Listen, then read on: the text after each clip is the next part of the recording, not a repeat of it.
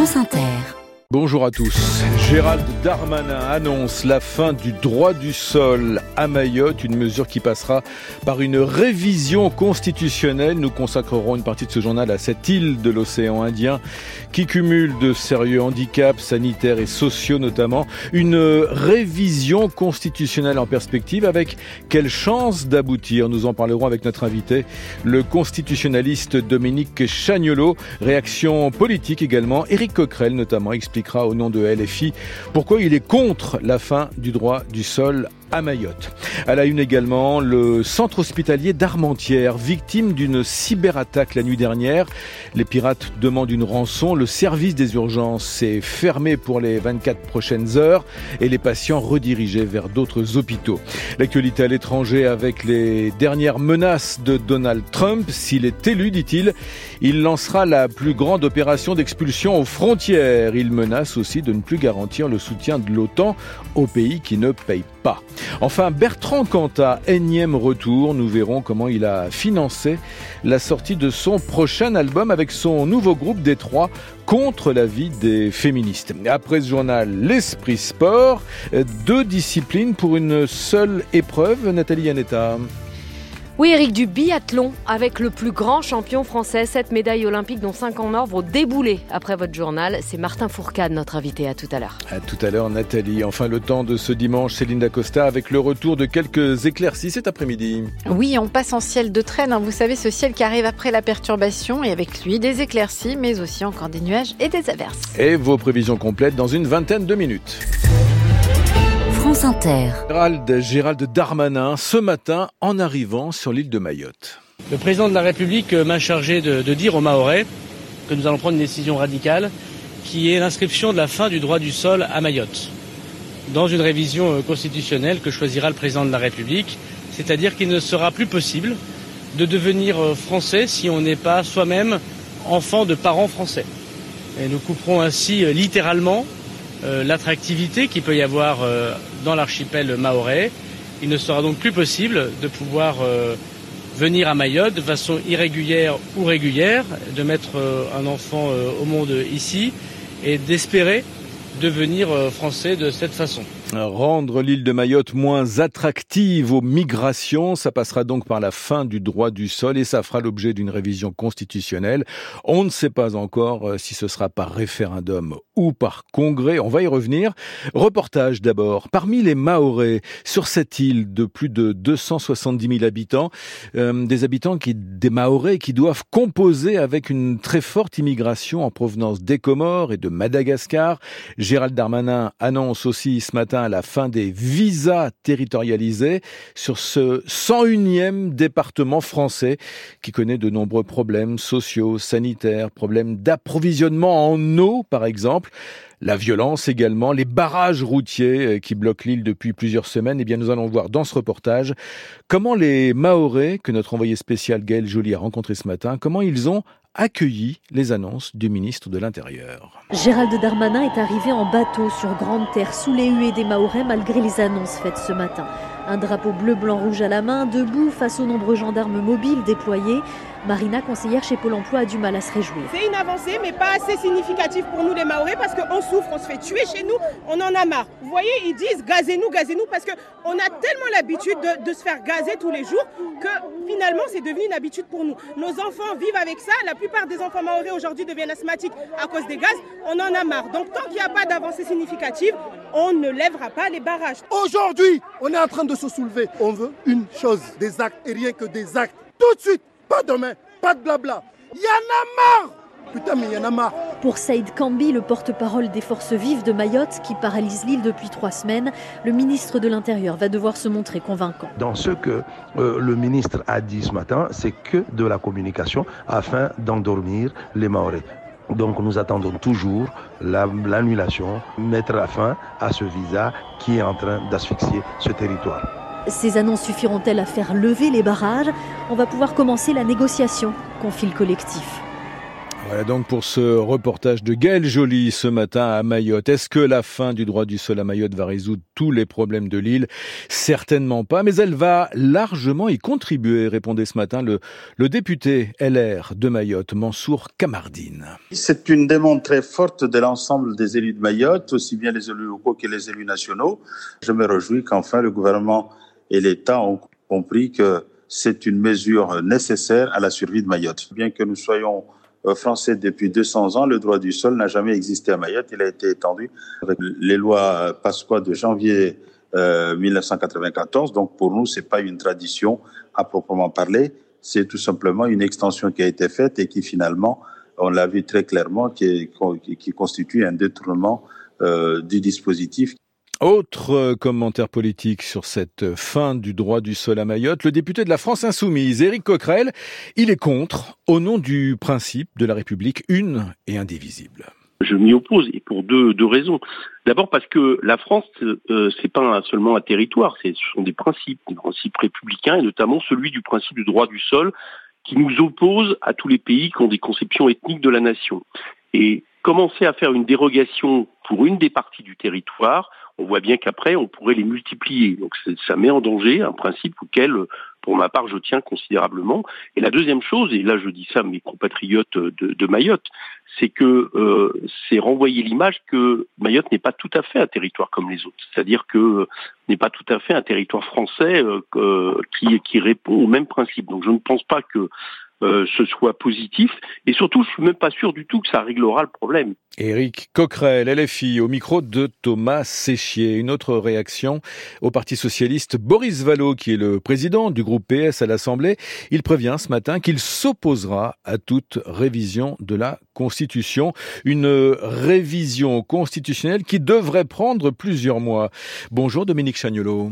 Bonjour. Président du Cercle des constitutionnalistes. Une révision constitutionnelle pour en finir avec le droit du sol à, Mayotte. Y avait-il un, un réel risque de censure du Conseil constitutionnel si la voie purement législative avait été préférée?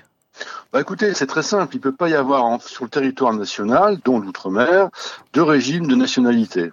On ne peut pas différencier la nationalité, le droit du sol et le droit du sang. Ici, le droit du sol, là-bas, le droit du sang.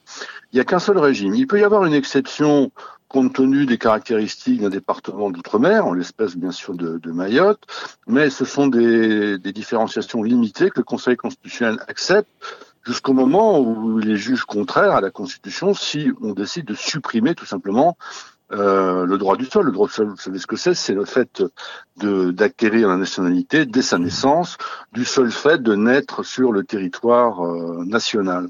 Donc le Conseil constitutionnel aurait censuré, car c'est contraire, ce serait contraire au principe d'indivisibilité de la République. Il peut, y avoir deux régimes juridiques différents concernant la nationalité, et deuxièmement, une rupture d'égalité entre les citoyens de Mayotte et, et les autres. Donc il fallait absolument faire une révision de la Constitution. Cela dit, en 2018, la loi Asile-Immigration avait déjà ouvert une brèche au nom des spécificités d'outre-mer. C'est ce qui va aussi rendre ce projet peut-être euh, euh, favorable, cette spécificité des outre-mer?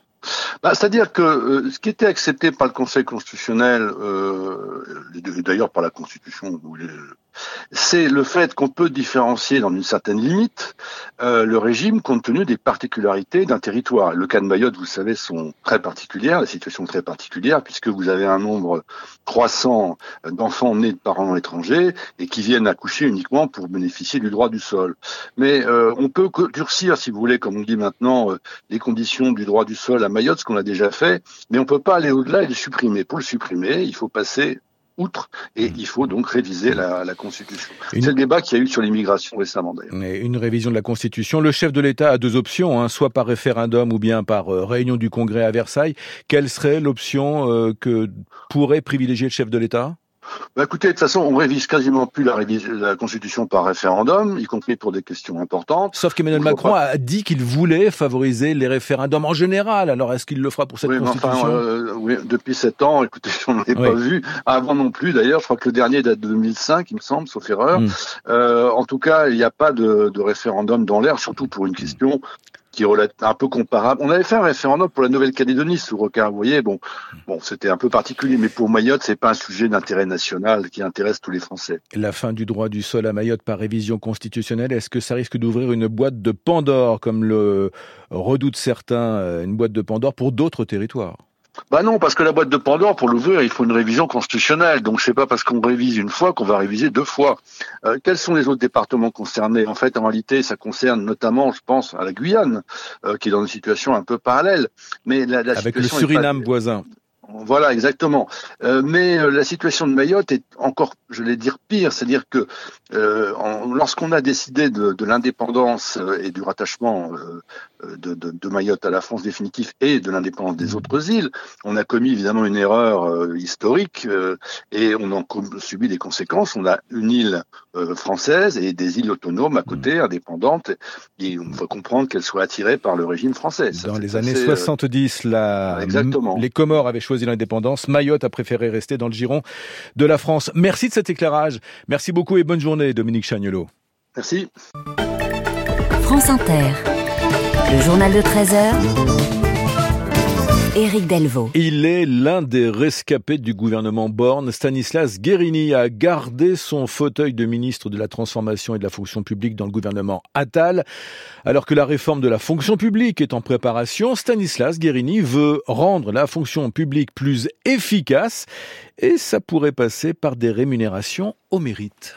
Je pense qu'il faut mettre du mérite à tous les étages. Je considère que sur des critères bien déterminés, dialogue social, de proximité. On peut faire confiance davantage. La fonction publique, pardon, elle meurt hein, à petit feu parce qu'on ne fait pas assez confiance à ceux qui sont sur le terrain. il y a un deuxième présupposé hmm. qui est qu'on ne saurait pas définir ce que sont des critères d'efficacité dans la fonction publique. Mais derrière la fonction publique, c'est pas de la théorie, ce sont nos services publics, avec des objectifs de qualité de services publics. Le mérite, c'est pas forcément la financiarisation de la fonction publique. Moi, mon idée, c'est pas euh, de rémunérer tous les agents publics dans le pays sur la diminution euh, de la dette en France. Mais c'est de le faire sur la qualité de nos services publics. La question des délais que vous mentionnez, c'est une question, je dirais, centrale dans les attentes que nos concitoyens ont vis-à-vis de leurs services publics. Donc, c'est la performance. Euh, avoir des réponses sur une situation qui mmh. soit plus rapide. La méritocratie dans la fonction publique, selon le ministre Stanislas Guérini, invité ce matin de questions politiques sur France Inter avec Karine Bécard. Le centre hospitalier d'Armentières a été victime d'une cyberattaque la nuit dernière. Les pirates demandent une rançon à cet hôpital qui accueille chaque jour environ 130 personnes aux urgences. Un service des urgences qui est fermé donc, au moins pour la journée. Cela dit, des soignants restent tout de même sur place en cas d'urgence vitale et les patients sont redirigés vers d'autres hôpitaux. Samy Bayod, il est le directeur délégué de ce centre hospitalier d'Armentières. On a tout de suite déconnecté euh, l'ensemble du réseau de l'hôpital et des PC de l'établissement. On s'est isolé depuis 3 euh, heures du matin cette nuit. Ce qu'on sait, c'est que euh, une partie des données est cryptée. J'ai une équipe d'ingénieurs qui est en train de faire le diagnostic, associant le centre hospitalier d'Armentières et les ingénieurs du CHU de Lille. Ils sont en train de faire le diagnostic qui sera disponible Pour les patients, il n'y a aucune conséquence. Ils sont parfaitement pris en charge, mais sans informatique. Toutes les procédures dégradées étaient disponibles, ont été mises en place euh, très tôt ce matin. Euh, par contre, par mesure de sécurité, on a décidé de fermer les urgences pour 24 heures et de déprogrammer les consultations et les blocs opératoires de demain. Le temps de faire un diagnostic précis de la situation et d'être sûr de pouvoir réouvrir sans aucun risque. 39 euh, personnes membres de la mouvance ultra-droite interpellées euh, hier à, Paris pour euh, risque de dégradation sont toujours en, garde à vue. Ils sont entendus pour participation à un groupement en vue de commettre des dégradations. Ils ont été interpellés. Ils ont été interpellés hier à la sortie du cimetière de Charonne, c'est dans le 20e arrondissement de la capitale, et ils venaient de rendre hommage à l'écrivain d'extrême droite Robert Brasillac. Le Hamas a prévenu ce matin toute opération d'Israël à Rafah menacerait les négociations sur les otages. Cela dit, Israël prépare cette offensive sur Rafah, à l'extrême sud de la bande de Gaza, à la lisière de l'Égypte, le Caire, qui a donc un, un rôle essentiel à jouer sur plusieurs fronts. Bonjour Thibault Lefebvre. Euh, bonjour Eric, bonjour à tous. En direct de Jérusalem, euh, dans ce conflit du Proche-Orient, que ce soit sur les questions militaires, humanitaires et diplomatiques, le président égyptien, le maréchal al-Sisi, est devenu un acteur incontournable. Tout à fait. Sur le plan militaire, tout d'abord, il est impossible d'attaquer Rafah sans coordination avec l'Égypte. Les balles d'armes automatiques ne s'arrêtent pas aux frontières et l'armée israélienne devra prévenir son allié des mouvements de troupes les plus proches de son territoire pour prévenir tout accident. Sur le plan humanitaire, la grande crainte du Caire, c'est de voir déferler des millions de déplacés gazaouis sur son territoire. Des troupes sont positionnées pour empêcher toute tentative de traversée. La barrière de sécurité a été renforcée et Israël doit contrôler les flux de population qu'il provoque dans le cas contraire, l'Égypte pourrait laisser entrer par le point de passage de Rafah de l'aide humanitaire sans contrôle de l'État hébreu. Enfin, sur le plan diplomatique, les négociations autour d'un cessez-le-feu reprennent mardi au Caire. Et à plus long terme, la question des tunnels sous Rafah qu'Israël veut détruire pour limiter les risques de réarmement de Gaza passe par la négociation. Aujourd'hui, le Caire contrôle ce qu'on appelle le corridor de Philadelphie, une fine et longue bande de terre qui sépare les deux territoires. L'État hébreu veut mieux surveiller la frontière, mais c'est une question de souveraineté et c'est l'Égypte qui aura le dernier mot. Thibault Lefebvre en direct de Jérusalem. Donald Trump menace en cas de réélection de mettre fin à toutes les politiques d'ouverture des frontières mises en place par l'administration Biden. Nous lancerons, a-t-il dit cette nuit, la plus grande opération d'expulsion aux frontières, la plus massive, dit-il, de l'histoire des États-Unis. Le candidat républicain favori des sondages menace aussi de ne plus garantir le soutien de l'OTAN aux pays qui ne payent pas. L'OTAN était par terre jusqu'à ce que j'arrive. J'ai dit, tout le monde doit payer. Et ils ont dit, et alors si on ne paye pas, vous nous protégerez encore? Et moi j'ai dit, certainement pas. Ils n'en croyaient pas leurs oreilles. J'y suis allé, j'ai fait un discours, je leur ai dit qu'il fallait payer. Le président d'un grand pays s'est levé et a demandé, Monsieur, si nous n'avons pas payé et que nous sommes attaqués par la Russie, vous nous protégerez? J'ai dit, vous n'avez pas payé? Vous êtes des délinquants? Non, je ne vous protégerai pas. Et même, je les encouragerai à faire tout ce qu'ils veulent avec vous. Vous n'avez qu'à payer. Vous devez payer vos factures. Voilà, discours de Donald Trump cette nuit. Au Royaume-Uni, moins d'une semaine après l'annonce de son cancer, le roi Charles III s'est adressé pour la première fois à ses sujets. Charles III veut d'abord remercier les Britanniques, Aurélien Tirard. Oui, ces lignes écrites sur le site internet de la famille royale, signé Charles R, dans lesquelles Charles exprime donc ses plus sincères remerciements à tous ceux qui lui ont adressé des messages de soutien. Comme le savent tous ceux touchés par un cancer, des pensées bienveillantes comme celle-ci constituent les plus grands des réconforts et des encouragements, écrit encore le roi d'Angleterre. Charles en profite pour dire combien il est également réconfortant d'entendre dans quelle mesure le fait d'avoir partagé mon diagnostic a aidé à favoriser la sensibilisation du grand public et dit-il à mettre en lumière le travail de toutes ces organisations qui soutiennent les patients atteints de cancer à travers le Royaume-Uni et le reste du monde. Des mots enfin adressés aux soignants à qui il fait part de son admiration de toujours. Dans ce message, il n'est pas question d'abdication. Le monarque ne dit pas non plus s'il devra alléger son planning dans les prochains mois. Un communiqué relayé en une de la presse britannique ce matin. Pour une nation encore sous le choc, sa déclaration est une sorte de soulagement, écrit par exemple le Daily Mail. Charles III qui a assisté ce matin au service religieux de l'église Sainte-Marie madeleine dans le domaine royal de Sandringham, à l'est de l'Angleterre. Bertrand Cantat, qui a purgé sa peine pour le meurtre de Marie Trintignant en 2003, euh, Bertrand Cantat va sortir un nouvel album avec son nouveau groupe Détroit. Et malgré les vives critiques de plusieurs militantes féministes, l'ancien chanteur de Noir Désir est parvenu à financer ce nouvel album en quelques heures grâce à des dons en ligne. Bertrand Cantat qui bénéficie donc toujours du soutien de ses fans Boris Loumagne. Ils sont des milliers sur les réseaux sociaux à soutenir le projet d'album du groupe de Bertrand Cantat, Détroit.